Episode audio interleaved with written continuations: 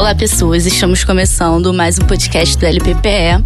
Dessa vez, o nosso podcast vai falar sobre história pública. Para isso, convidamos a professora Sônia Vanderlei. Olá, professora. Tudo bem? Tudo bom? Então, a professora, ela é professora do CAP UERJ, né? E ela tem a sua formação em História, graduação e também Comunicação. O mestrado e doutorado foi na UF. Uhum. E hoje em dia é professora da, da, do CAP UERJ, mas também trabalha no programa de pós do PGH lá em, São Gonçalo, na FFP, e no Prof. História, certo? Isso, exato, exato. Então a gente trouxe a professora aqui para poder falar um pouco sobre história pública pra gente e começar com a pergunta de explicar um pouco o que, que é essa história pública. Essa é a pergunta clássica, é. né? O que é história pública? E eu não vou te responder porque a gente está esperando uma resposta até agora. Na realidade, você tem é, caminhos diferentes para definir história pública. Se você for por uma linha mais anglo-saxã, de trabalhos e de práticas, você vai ver um campo muito bem definido, diria com pragmatismo norte-americano. Então, diante de uma é, é, necessidade prática de conseguir trabalho para um número cada vez maior de é, formandos ou formados em história que não eram absorvidos pela academia ou mesmo pelo que a gente chama aqui no Brasil de ensino básico, se discutia que outros espaços esse historiador poderia ocupar. E aí são os espaços que é, o historiador já ocupava muito que marginalmente, né? É, espaços como dentro do próprio governo, em órgãos públicos, é, em museus, é, em empresas, né? com, com trabalho de história empresarial, essas coisas todas. Então, nessa linha se estabelece que há uma necessidade básica de uma formação para esse profissional. Esse profissional vai oferecer a espaços que não são espaços escolares de uma maneira mais geral, incluindo aí a academia, mas que necessitam da, da expertise do historiador do conhecimento do historiador. Para isso, ele precisa de uma formação que não é necessariamente a formação que ele tem para fazer pesquisa ou para dar aula. Então, existem cursos de graduação e de pós-graduação formando o historiador público. Portanto, é, é assim bem pragmático. Existe uma área, existe é, carreira específica, existe formação específica para esse profissional que vai usar o conhecimento histórico fora dos campos tradicionais, que seriam os campos de pesquisa acadêmica e de ensino. É, se você sair um pouco dessa área, digamos assim, e for um pouco, até para a Inglaterra, mesmo na Inglaterra, ou a Austrália, ou na Itália, e um pouco cada vez mais também o que se pensa no Brasil, a história pública não é um uma área definida. A história pública passa, nada contra, muitos até são contra essa perspectiva pragmática anglo-saxã, mas é, de uma maneira geral, o que, se, o que se propõe, inclusive no Brasil cada vez mais, é que a história pública não é uma área específica. A história pública é mais uma, uma maneira de agir um tipo de ação do historiador. Então, o historiador, como um historiador público, ele vai estar preocupado com a função social da produção de conhecimento histórico. Então, ele vai estar agindo para dar significado a essa função social do conhecimento histórico. Seja ele como professor, na sala de aula. E como é que um professor na sala de aula vai fazer isso? Ele vai estar se preocupando em ter o conteúdo formal como ferramenta, mas o seu objetivo é essa relação desse conhecimento com a vida prática dos alunos. Então não seria exatamente um campo é, teórico dentro do, nem dentro do ensino nem dentro da academia. Não, na realidade a proposta que se tem e ainda tem muita discussão rolando, ah, é, existe uma sociedade de, de história pública da qual eu faço parte e, e há encontros é, é contínuos é, em que a gente se reúne, agora trazendo cada vez mais também é, é, gente, é, pesquisadores ou historiadores públicos é, de fora, para discutir essas questões. Então ainda não tem uma uma, uma posição muito clara no Brasil sobre isso, mas cada vez mais o caminho é esse. O historiador público é aquele que tem uma preocupação de que sua produção tenha um viés social. Então, digamos, o pessoal do Laboy, que é o Laboratório de História Oral da UF. O que, que eles fazem? É, Ana Mauad e, e, e, outros profissionais e outros historiadores ali. Eles têm uma preocupação de estarem pesquisando. É, temáticas que têm a ver com problemas ou questões que estão postas em alguma comunidade social. E aí eles produzem vídeos, eles produzem trabalhos de pesquisas que necessariamente tem que dar a volta, tem que dar o retorno a quem, a, a, com quem eles trabalham. Então, se foi um, um quilombo, isso tem que estar tá tem que voltar para o quilombo. De que maneira esse quilombo também é responsável por aquela produção? Para o historiador público, existe o que um historiador oral norte-americano chama de, que é o Frisch, de responsabilidade compartilhada, autoridade compartilhada, né? Produção é compartilhada. Então, quando você diz que o historiador vai ao público e tem uma, uma, necessidade de retornar com a sua produção a esse público, quer dizer que ele considera que esse público é também o produtor desse conhecimento ou desse artefato cultural, no caso de um vídeo, por exemplo, tá?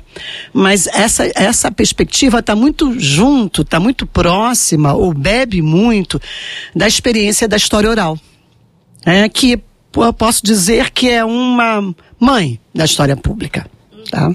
Quando fala sobre história pública, é, eu penso logo na ligação com o público, no sentido como as mídias fazem isso. Uhum. E assim, a gente vê hoje em dia na internet, né? Os canais de youtubers estão falando de história o tempo todo, só que é isso que está atingindo a população. Assim, a criançada tá indo no YouTube pesquisando, ah, vou estudar para uma prova, vou olhar aqui no YouTube. Como é que é essa relação? Isso, a tua pergunta é super importante que é outra perspectiva e outro viés do que seja. É, a grande questão é a gente questionar, a gente assim, estou falando do historiador profissional, vamos chamar assim, seja o professor, seja o pesquisador, ou o professor pesquisador. É, a grande questão é parar para pensar se a gente tem o um monopólio da produção de história. No Brasil, a gente confunde duas, vou chamar de dois tipos de história, ou duas histórias. A história enquanto os eventos que aconteceram e a história enquanto narração desses eventos. Em alemão, a gente tem duas palavras diferentes para para denominar essas coisas. E no Brasil, ou no português, melhor dizendo, é história. É história. E, e existem diferenças entre essas histórias. Vou chamar então de essa história que o historiador produz de historiografia, ou de narrativa historiográfica. Mas além dessa narrativa historiográfica, existe um conjunto imenso de outras, de outras narrativas que também têm uma, uma fundamentação histórica. Por exemplo, a produção midiática.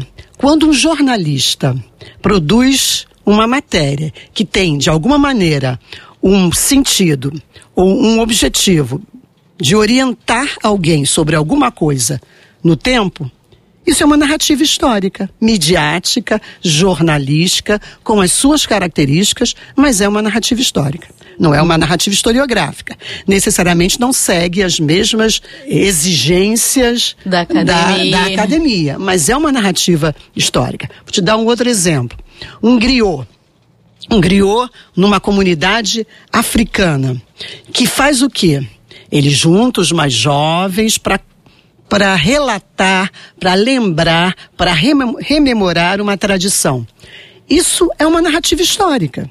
Ele está fazendo história, ele está produzindo, relacionando tradições ligadas à identidade daquele grupo para fortalecer essa identidade. Claro que são releituras, a gente sabe como historiador o que é isso, são releituras, mas isso fortalece a identidade. Isso se orienta no tempo, se é uma narrativa que tem como uma variável fundamental o tempo e é feita para orientar, é uma narrativa histórica. Então, hoje, você disse que com toda certeza eu concordo com você, a mídia, as diferentes mídias, principalmente a, a, web, né, a internet, ela está é, construindo significados para a verdade histórica muito mais até do que a escola. Sim. É, muito mais até do que a escola. Então, como o historiador vai lidar com isso? Como é que ele vai sabendo que o nosso conhecimento histórico, o historiográfico, nos dá condição de tornar mais complexo essa relação presente, passado e futuro, como é que a gente, sem desmerecer ou sem ignorar essas outras narrativas, se relaciona com elas Exatamente. dentro do nosso espaço? Porque a gente já trabalha já com a ideia, o aluno ele nunca é um quadro em branco, né? Ele já uhum. vem preenchido. Só que quando você chega no, no, século XXI, agora, 2019, que a internet está muito presente na vida dessas crianças, como é que isso é trabalhar dentro de sala de aula, né? Porque eles já chegam com muita informação. É, nazismo de esquerda. É. Não houve ditadura Não... no Brasil. Né? Então, eu acho que essas questões, como que, que a gente vai fazer? No meu tempo de criança, era a questão da televisão, né? Não se põe, não, televisão e escola não podem existir juntas, né? E, e o que, que adiantou isso? Não adiantou nada, né? A televisão foi para a escola e o educador no caso de historiador, mas o educador de uma maneira geral, teve que aprender a lidar com aquela, com aquela ferramenta. A grande questão não é a ferramenta, mas os significados que ela, que ela é, é capaz de produzir. Né? E a web, esse youtuber, os youtubers né, da vida, tem um que é um, esse roqueiro, que eu nunca lembro o nome, mas meus alunos do ensino médio me apresentaram a ele. É, com grande desprazer eu fui apresentado a ele, mas ele é um louco que, usa o quê? Usa toda uma linguagem espetacularizada, que é muito a linguagem da mídia. A mídia, de uma maneira geral, ela atrai por essa perspectiva de espetáculo. Então, é, ela usa essa linguagem e se esse espectador não tiver outras origens né, é, para produzir significado, ela vai marcar aquilo como significado. O grupo com que ele está acredita naquilo, confia naquilo, tem aquilo como verdade, e aquilo de tanto se repetir vira verdade. Sabe aquela história de que a mentira dita tantas vezes acaba vira virando verdade? verdade? É mais ou menos isso. Então, é, a história pública tem esse viés duplo, essa mão dupla, porque é a posição do historiador agindo na sociedade, mas é também a perspectiva dessas outras formas, essas outras eh, outros sujeitos que produzem narrativa histórica com as quais o historiador vai ter que lidar. Se acredita que a narrativa historiográfica é mais capaz de produzir um sujeito é, que, que respeite as diferenças, que pense de maneira de, é, democrática, que produza um mundo democraticamente melhor, então esse historiador vai ter que entrar no mundo e não apenas conversar com seu próprio umbigo uma questão que aqui, até nos corredores da universidade a gente, a gente fica debatendo, é que a gente também tem que ocupar esses espaços, né? Assim, a galera que está na universidade agora, o pessoal que está se formando, a gente tem que ocupar os espaços das mídias, porque deixar que a garotada fique escutando que é isso, nazismo é de esquerda, não tá dando. E aí vem a dificuldade que muitas vezes a gente tem como fazer isso, né?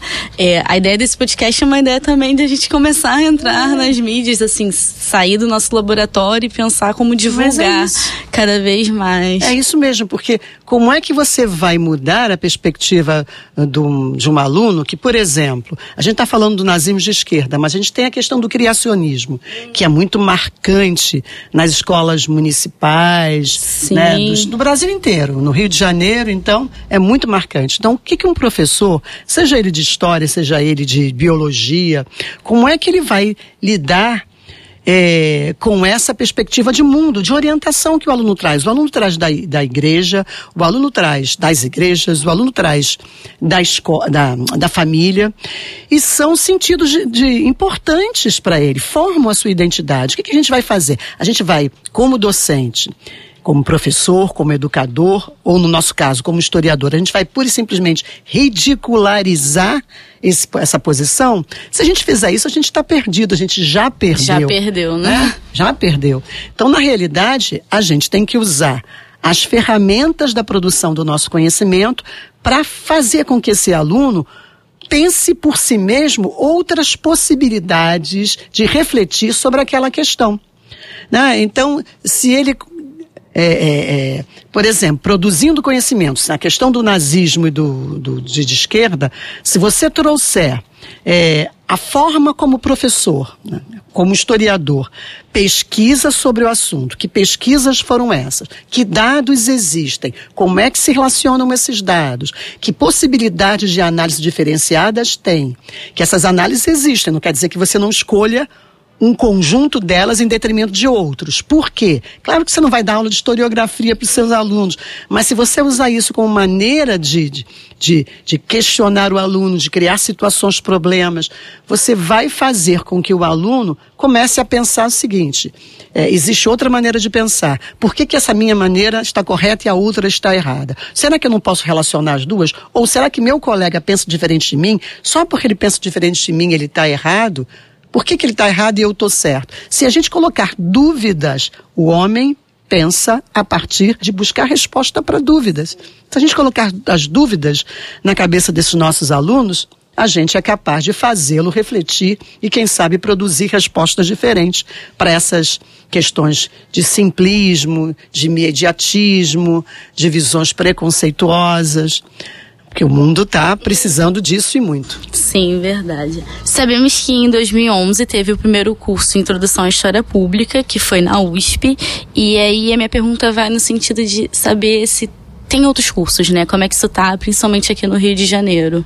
É, esse curso de, de 2011 foi organizado pelo Ricardo Santiago, que é um historiador que trabalha com história oral, com música. Então, pela própria perspectiva é, que ele tinha exatamente dessas narrativas históricas espalhadas pelo social, ele propôs e, é, a organização desse curso trazendo muita gente ligada à editoração, é, portanto, divulgação histórica, que é um braço da história pública, a a mídia, né, jornalistas que tinham essa relação entre o tempo na história e o tempo no jornalismo, a narrativa histórica, a narrativa jornalística, relações, foi muito, fez muito sucesso. Eu acho que a origem de se pensar o que é história pública como ação no Brasil se deu aí. Hoje, no Rio de Janeiro, eu não conheço nenhum curso sobre história pública, mas existem iniciativas é, espalhadas em laboratórios e programas de pós-graduação. Em projetos de pesquisa, por exemplo. Aqui na UERJ, na História, Maracanã, nós temos no Laboratório de Estudos da Desigualdade e Diferença, no LEDS, nós temos a linha de pesquisa Narrativas Contemporâneas de História, que tem a preocupação muito de relacionar ensino de história, narrativas não acadêmicas que têm o teor histórico e a historiografia. Eu sou a coordenadora dessa linha. É, na, no PPGHS, que é o Programa de Pós-Graduação em História Social da, da FFP, da UERJ, nós também temos uma linha de pesquisa em ensino de história que se transformou muito também a partir dessa, desse viés de história pública que a gente discutiu, por conta da quantidade de jovens, jovens docentes, jovens professores ou jovens pesquisadores de história, né, mestrandos, que tinham uma série de reflexões relacionados a mídias, relacionados a narrativas variadas, a cordel, a história em quadrinho, a videogames e o ensino. Isso fez a, esse grupo se voltar para as discussões sobre história pública. É, e o Prof. História, o mestrado profissional em ensino de história, que também, exatamente pelos mesmos motivos, tem um número gigantesco de mestrandos que são professores, Já né, estão efetivamente atuando. estão atuando e que têm necessidade de fazer essa discussão. Né? Se antes era basicamente história e música, história e cinema, né, televisão e história, agora é essencialmente youtuber, é, é, podcast, nós tivemos, eu tive um orientando que fez uma discussão sobre podcast como caminho para se ensinar história, no sentido de que você não aprende história apenas na escola. Sim. Né? Então, como é que o podcast pode ser uma ferramenta para ensinar história através da batuta de um historiador? Né, professor historiador.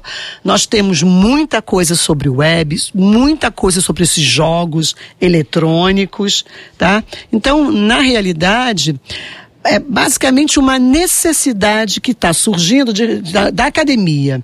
Refletir sobre isso pela prática que está na sala de aula, pela prática que a sociedade exige. É ah. bem recente, né? Que está sendo colocado. Muito então, recente. os trabalhos estão sendo produzidos ainda. E né? a reflexão sobre o que é, efetivamente, também. Quero agradecer a professora por ter participado dessa edição do podcast. Eu acho que é, é, importante a gente falar sobre história pública em um podcast. Foi é. ótimo. O podcast é história pública. É história pública também. E agradecer essa participação. E quero convidar quem está escutando a gente para acessar o nosso site, que é lppe.fch.erg.br, a nossa página no Facebook, que é LPPE, o nosso Instagram também, que é LPPUERG, e estamos aqui no Spotify, no SoundCloud. São essas por enquanto. Futuramente vamos criar um canal no YouTube para poder falar um pouco sobre os projetos do laboratório. Então, Pondo em prática a história pública. Exatamente. Obrigada, professora. Não, eu que agradeço.